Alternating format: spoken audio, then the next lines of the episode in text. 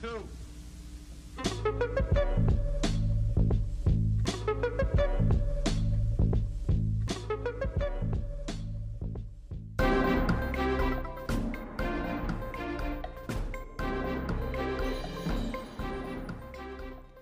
bona tarda a tothom. Benvinguts a l'Agenda Cultural de Sant Martí, l'informatiu cultural on coneixereu totes les iniciatives organitzades pels centres municipals del districte de Sant Martí. Soc la Laura Sánchez des de l'estudi de Gran Via Ràdio, acompanyada per l'Àlex Calàs. Hola Laura, és la una del migdia. Avui a l'informatiu ens acompanyen la Tània Lorenzo i el Joaquín Soneira. Recordeu que ens podeu escoltar de dilluns a divendres a la una de la tarda i seguir-nos a les xarxes socials Agenda Sant Martí. Comencem!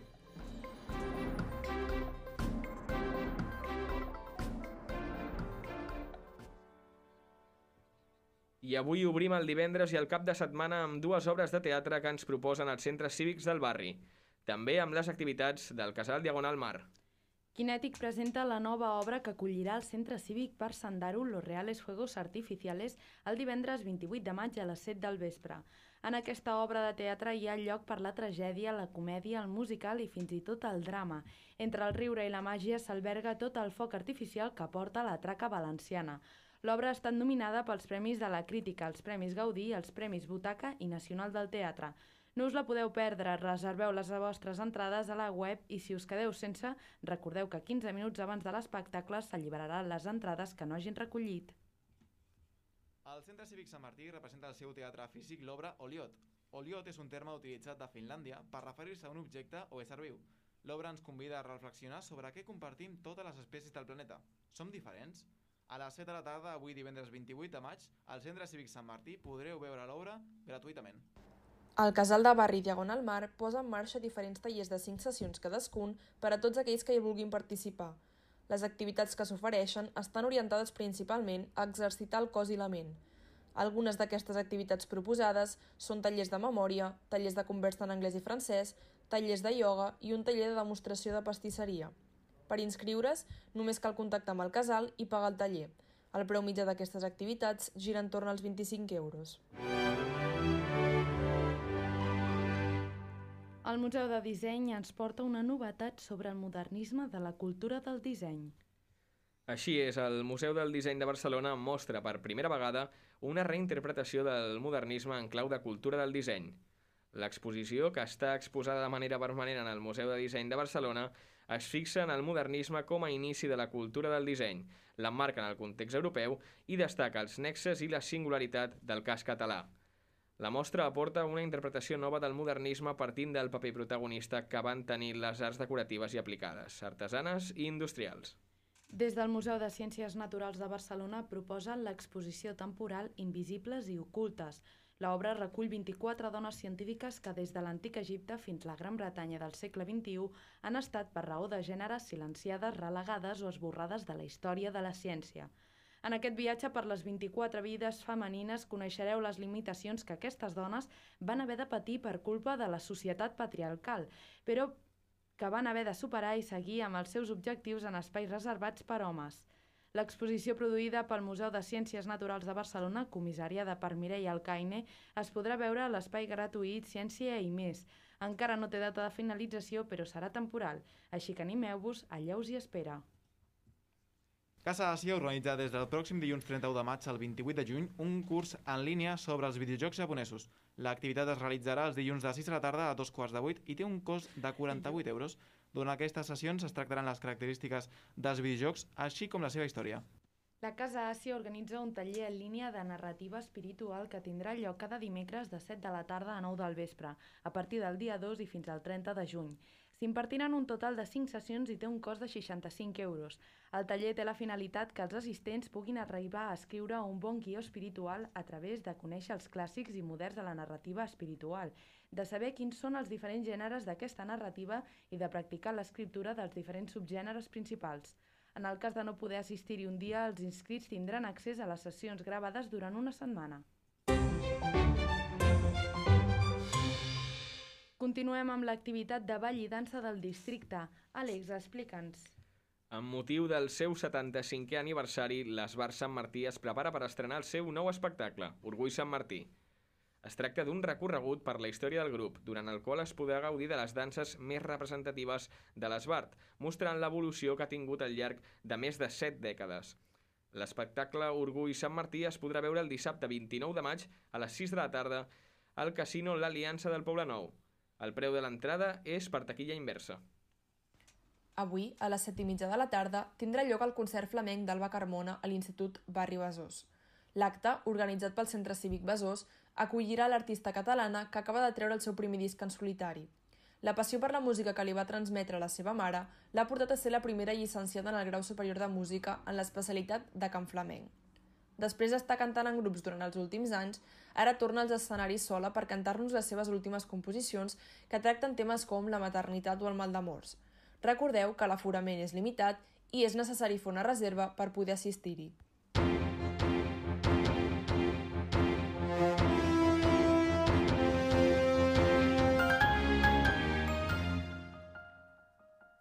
Youtubers principiants i no sabeu com aconseguir visites? A Barcelona Activa us proposa una activitat per millorar el vostre SEO. Oi, Joaquín? Barcelona Activa i Cibernarium organitzen un curs destinat a totes aquelles persones que vulguin obtenir majors visites als seus canals de YouTube. El curs, que és totalment gratuït, s'impartirà el pròxim dilluns 31 de maig de 3 a 5 de la tarda. Amb aquest curs podràs aprendre i conèixer com posicionar un vídeo a YouTube. Per poder assistir a la sessió cal inscriure's a la pàgina web Sí. de Barcelona Activa. El proper dilluns tindrà lloc la primera edició de l'Activa Crea els teus podcasts, organitzada per Barcelona Activa. L'activitat, que s'impartirà de manera virtual en streaming per Andrea García Méndez, tindrà una duració de dues hores i girarà entorn a tres temes principals. Decidir si la creació d'un podcast pot ser bona idea per promocionar el nostre negoci, descobrir si són les eines i els recursos necessaris per crear-los i identificar els passos per produir i promocionar un podcast. S'espera una alta assistència ja que és una activitat gratuïta. Barcelona Activa organitza una aula virtual per descobrir les oportunitats laborals i les competències que més valoren les empreses i els millors canals per a cercar feina. L'activitat es dirigeix a les persones en procés de recerca de feina o de millora professional. L'activitat s'impartirà de manera virtual en directe el dilluns 31 de maig de 4 a 6 de la tarda. Cal fer una inscripció per reservar plaça al portal de Barcelona Activa i les persones inscrites rebran un correu electrònic amb l'enllaç per a connectar-se a la sessió a través de Microsoft Teams. El dilluns vinent, Barcelona Activa organitza un Kahoot de drets laborals per a joves.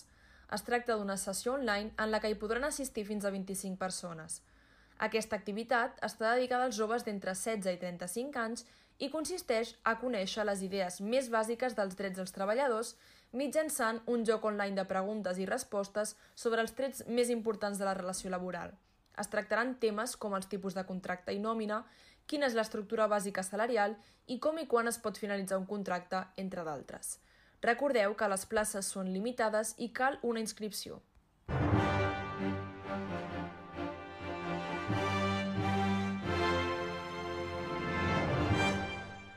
Cinesa i Cines Yelmo emetran a les seves pantalles un nou concert de música inèdit de Bon Jovi. Els membres del Saló de la Fama de Rock and Roll fan el seu concert a Nova Jersey i cinemes de tot el món el donaran gravat. El dia dijous 10 de juny i divendres 11 serà disponible a Cinesa. Des d'aquest passat cap de setmana ja es pot anar a veure als cinemes les noves estrenes de pel·lícules. Avui destaquem Spiral, So, una nova entrega de la mítica saga de terror protagonitzada per algunes cares conegudes com Samuel L. Jackson i Chris Rock. També s'ha estrenat Poliamor para principiantes, una comèdia de Fernando Colomo protagonitzada per Carra L. Halde, Toni Acosta i Maria Pedraza, entre d'altres. No volem deixar passar l'oportunitat per recordar-vos que el 28 de maig arriba als cinemes l'esperada pel·lícula de Disney sobre Cruella de Vil, un live action que ens amplia la història d'una de les villanes més odiades i estimades de les pel·lícules d'animació de Disney. Cruella està protagonitzada per Emma Stone i Emma Thompson i pretén explorar els orígens de la villana amant de les pells d'animals. I fins aquí les novetats culturals del districte de Sant Martí. Ens retrobem demà a la mateixa hora, l'Àlex, els nostres companys i jo mateixa. Ens acomiadem.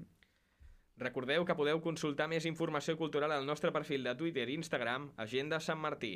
Ara us deixem amb el programa Aquí un amigo, d'Andrés Caparrós. Res més, que passeu molt bona tarda. Fins demà. tothom,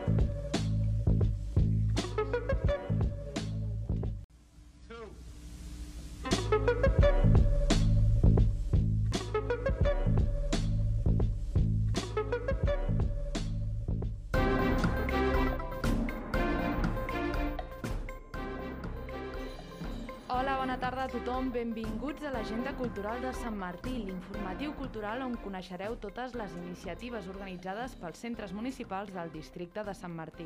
Soc la Laura Sánchez des de l'estudi de Gran Via Ràdio, acompanyada per l'Àlex Calaf. Hola Laura, és la una del migdia. Avui a l'informatiu ens acompanyen la Sara Escalera i el Joaquín Soneira. Recordeu que ens podeu escoltar de dilluns a divendres a la una de la tarda i seguir-nos a les xarxes socials Agenda Sant Martí. Comencem!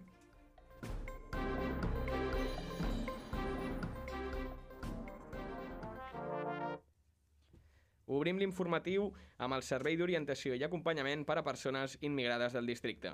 L'acollida i l'acompanyament a la ciutat de Barcelona es fa a través del treball en xarxa d'un conjunt de serveis i entitats de la ciutat.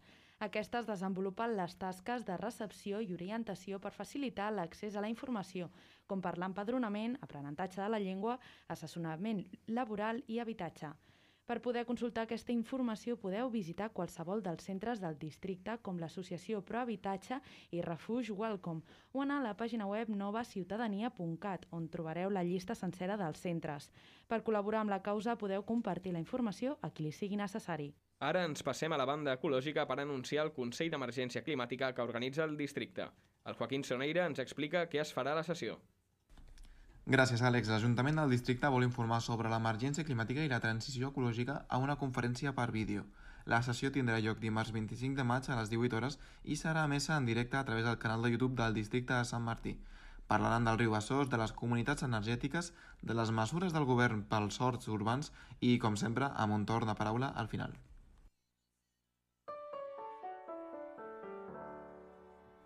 I entrem amb els casals del barri. Avui us portem una proposta molt interessant i el que és més important, sostenible. Un any més el casal de barri Antoni Miró Peris s'uneix a la campanya col·lectiva Taxants pel Clima. El projecte té l'objectiu d'avançar el barri cap a l'economia circular i lluitar contra el canvi climàtic.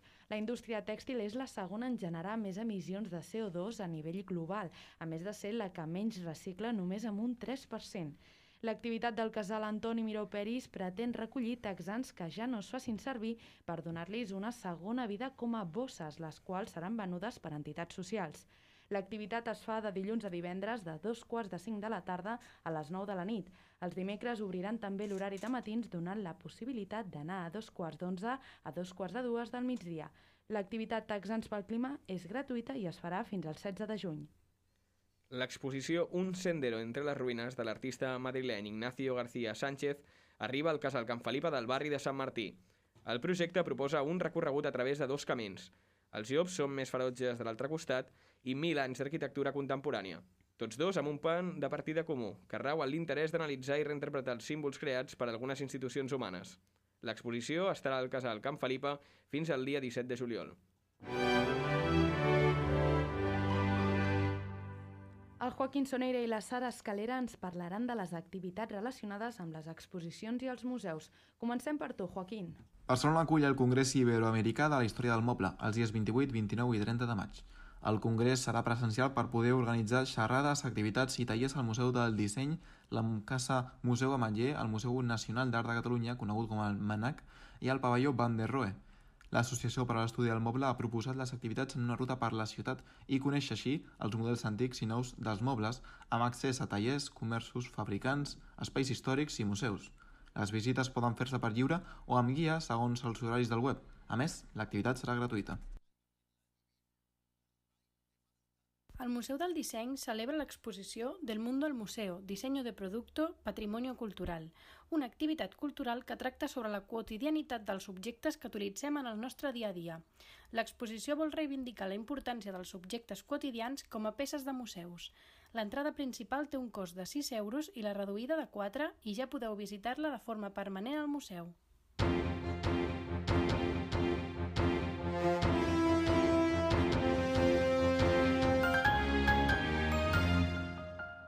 I quina és l'agenda de la setmana a la Universitat Pompeu Fabra, Àlex? L'activitat més destacada de la setmana és la que organitza l'Escola de Doctorat de la Universitat Pompeu Fabra, a iniciativa de la professora Emma Rodero. Des de l'any 2015 organitzen el campionat RIN 4, una competició on els estudiants de doctorat presenten oralment i durant 4 minuts la seva recerca a un públic no especialitzat. El guanyador o guanyadora participarà en un altre concurs anomenat Tesis en 4 minuts, organitzat per la Fundació Catalana per a la Recerca i la Innovació, on participen totes les universitats catalanes. Aquest dimarts, dia 25 de maig, podràs seguir telemàticament, a partir de les 3 i mitja de la tarda, la final de l'edició d'aquest any. Doncs Barcelona Activa també ofereix el dimarts 25 de maig a les 11 del matí una sessió virtual gratuïta on coneixeràs com treure el màxim rendiment de l'aplicació Google Maps. En aquesta activitat aprendràs a orientar-te, a planificar els teus desplaçaments amb diferents mitjans de transport i a consultar i compartir opinions sobre els diversos espais que hagis visitat. I el mateix dimarts 25, a partir de les 3 de la tarda, Barcelona Activa també t'ofereix una sessió virtual gratuïta per millorar la seguretat i privacitat quan navegues per internet i per conèixer quins són els teus drets i deures com a consumidor digital. 100 places per a la sessió de dues hores al curs InDesign de Barcelona Activa. El dimarts 26 de 3 a 5 de la tarda el professor Alejandro Torres ensenyarà via online com utilitzar un dels programes més populars al mercat del disseny. T'iniciaràs al món visual per saber com realitzar revistes online, llibres i documents de tota mena que necessitin una pinzellada d'estètica.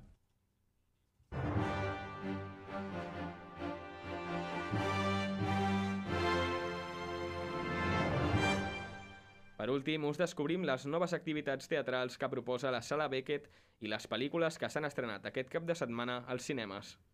Demà, dimarts 25 de maig, té lloc a la Sala Beckett la lectura dramatitzada del Sense Espai de Lara Díez Quintanilla. Segons l'autora, el Sense Espai és un no lloc on s'experimenta de tot i tracta de personificar i fer tangible una part de la realitat i el dolor que hi ha darrere de l'etiqueta diagnosticada del trastorn límit de personalitat. La lectura dramatitzada del Sense Espai es realitza dimarts 25 de maig a les 6 de la tarda a la Sala Beckett i té un preu de 3 euros. El proper dijous 27 de maig s'estrena a la Sala Beckett El combate del siglo, dirigida per Dennis Duncan. L'obra tracta d'un boxejador nord-americà anomenat Jack Johnson, que ha estat el primer afroamericà que s'ha proclamat campió mundial dels pesos passats. El combate del siglo no és només una victòria sobre el ring, sinó també una victòria contra el racisme. El combat del siglo es podrà veure a la sala Beckett del 27 de maig al 13 de juny, de dimarts a dissabte a les 8 del vespre i els diumenges a les 7 de la tarda i les entrades es poden comprar a la pàgina web de la sala Beckett. Des del passat cap de setmana ja es poden anar a veure als cinemes les noves estrenes de pel·lícules. Avui destaquem Spiral, una nova entrega de la mítica saga de terror Saw, protagonitzada per algunes cares conegudes com Samuel L. Jackson i Chris Rock. També s'ha estrenat Poliamor per a principiantes, una comèdia de Fernando Colomo protagonitzada per Carra Elejalde, Toni Acosta i Maria Pedraza, entre d'altres.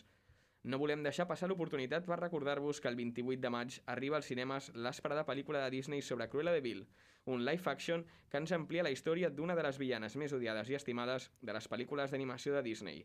Cruella està protagonitzada per Emma Stone i Emma Thompson i pretén explotar els orígens de l'amant de l'espeix dels animals.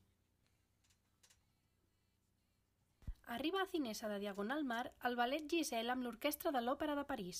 Amb escenes lluminoses i visions nocturnes i espectrals, el ballet es converteix en l'ànima de la ballarina que amb les seves sales sembla vèncer la gravetat.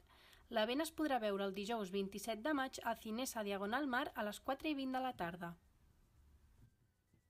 I fins aquí les novetats culturals del districte de Sant Martí. Ens retrobem demà a la mateixa hora. L'Àlex, els meus companys i jo mateixa ens acomiadem. Recordeu que podeu consultar més informació cultural al nostre perfil de Twitter i Instagram, Agenda Sant Martí. Ara us deixem amb el programa Aquí un amigo, d'Andrés Caparrós. Res més, que passeu molt bona tarda. Fins demà. Hola,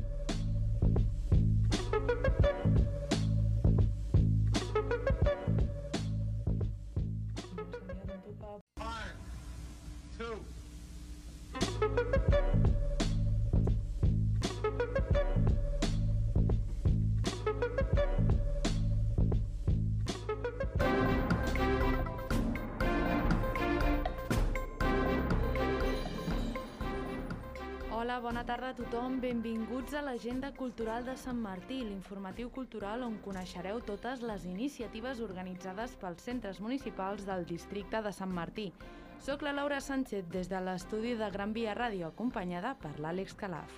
Hola Laura, és la una del migdia. Avui a l'informatiu ens acompanyen la Irene Marçal i l'Adrià Fernández.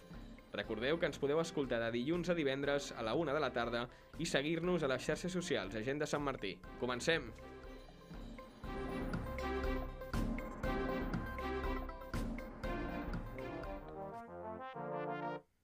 La xarxa de biblioteques de Barcelona impulsa una nova edició de tallers digital per a nens i nenes d'entre 6 i 12 anys. Oi, Adrià?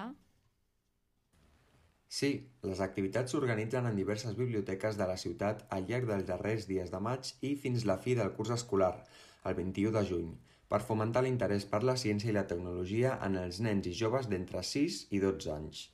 Per als més petits, nens i nenes de 6 a 8 anys podran fabricar el seu propi robot motoritzat al taller ArtBot, en què podran iniciar-se en la robòtica i descobrir el vincle de l'art i la ciència. Pels més grans, nens i nenes de 9 a 12 anys podran aprendre a crear un robot pas a pas al taller Robots en Acció. Ho faran a través d'una base matemàtica i tecnològica sobre el funcionament de les màquines. Per inscriure-us a qualsevol dels tallers Estàs On, que organitza la xarxa de biblioteques de la ciutat, cal tenir el carnet de biblioteques de Barcelona. Les inscripcions es podran fer presencialment a la biblioteca del vostre barri o bé de manera virtual al seu portal web.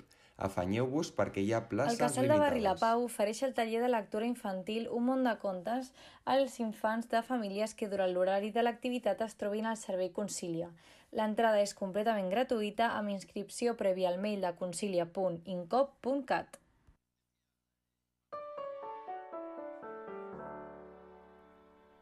Sembla que els centres cívics del barri s'han posat aquesta setmana d'acord per il·luminar-nos amb la fotografia i el cinema. Doncs sí, Àlex, a l'Auditori de Sant Martí s'estrena aquest dijous a dos quarts de set de la tarda l'obra cinematogràfica de la Jessica Hausner Little Joe. El film presenta una sinopsis molt interessant i fins i tot maquiavèlica.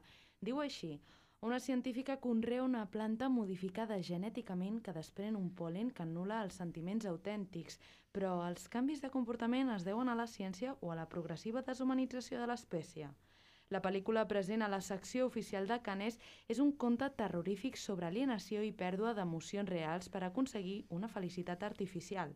Per reservar l'entrada només caldrà que la demanis per la web de l'auditori o trucant per telèfon. El proper 27 de maig, a dos quarts de set, Little Joe, a l'Auditori de Sant Martí.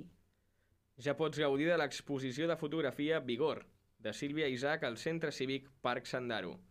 L'exposició tracta sobre la passió del flamenc i la seva força expressiva a partir d'imatges que manifesten les experiències pròpies de l'autora. Gràcies a la fotografia, l'exposició ha sigut capaç de congelar i fer sentir l'emoció del flamenc en qualsevol moment. L'entrada és gratuïta. La vintena mostra fotogràfica del Clot comença el proper divendres 28 de maig. A càrrec del grup de fotografia CLIC de l'Ateneu del Clot, la mostra es torna a instal·lar al Centre de Cultura de la Farinera del Clot.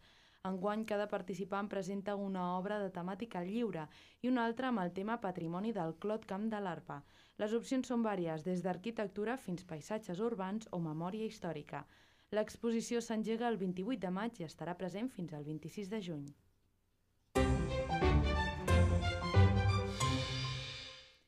I les escoles de ball arriben aquesta setmana amb dues novetats. L'Àlex ens explica la primera.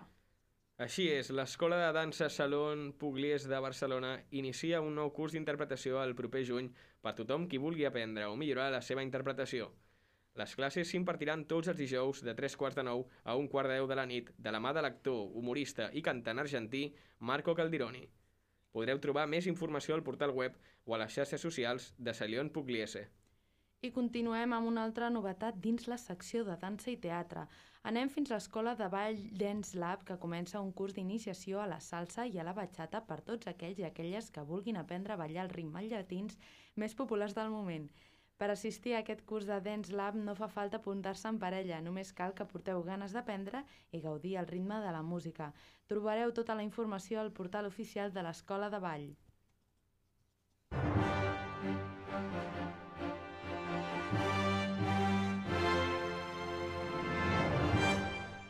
El Museu del Disseny de Barcelona posa en marxa l'exposició permanent i en castellà Dissenyes o Trabajas, la nova comunicació visual. Explica'ns, Àlex. Raquel Pelta, historiadora del disseny i professora a la Facultat de Belles Arts de la Universitat de Barcelona, organitza l'exposició Dissenyes o Trabajas, la nova comunicació visual. Aquesta il·lustra el boom que va viure el disseny gràfic durant les dècades dels 80 i els 90. Aquests anys d'eufòria i celebració van popularitzar l'expressió dissenyes o treballes, que ha arribat fins enguany. L'exposició visibilitza els reptes del disseny gràfic fa 40 anys, vigents a l'actualitat, com ara la sostenibilitat, la sostenibilitat, la sobrecàrrega informativa o la creixent multiculturalitat de les societats. Disenyes o trabajas, la nova comunicació visual, es podrà visitar a la quarta planta del Museu del Disseny de Barcelona. L'entrada té un cost de 6 euros.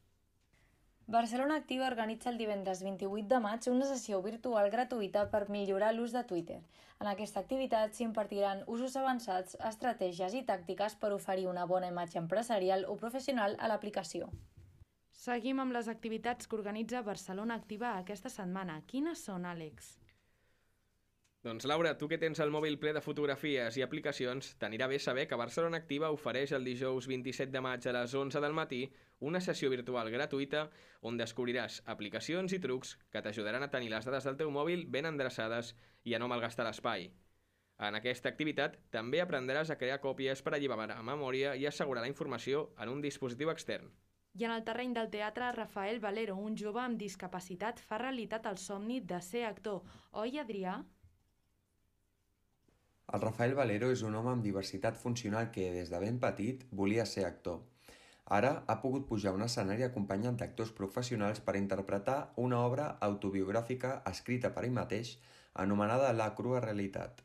Això ha estat gràcies a l'actor i director teatral Òscar Molina, que va descobrir la història d'en Rafael i el va ajudar a portar-la a l'escenari. La crua realitat demostra que tothom pot demostrar el seu talent i complir els seus somnis amb independència de qualsevol obstacle i limitacions. Aquesta obra teatral, que podrem veure a l'Orfeó Martinenc el divendres 28 de maig i el dissabte 29 de maig a les 8 de la tarda, pretén emocionar el públic i fer-lo empatitzar amb les persones amb diversitats funcionals. I fins aquí les novetats culturals del districte de Sant Martí. Ens retrobem demà a la mateixa hora. L'Àlex, els nostres companys i jo mateixa ens acomiadem. Recordeu que podeu consultar més informació cultural al nostre perfil de Twitter i Instagram, Agenda Sant Martí. Ara us deixem amb el programa Aquí un amigo, d'Andrés Caparrós. Res més, que passeu molt bona tarda. Fins demà.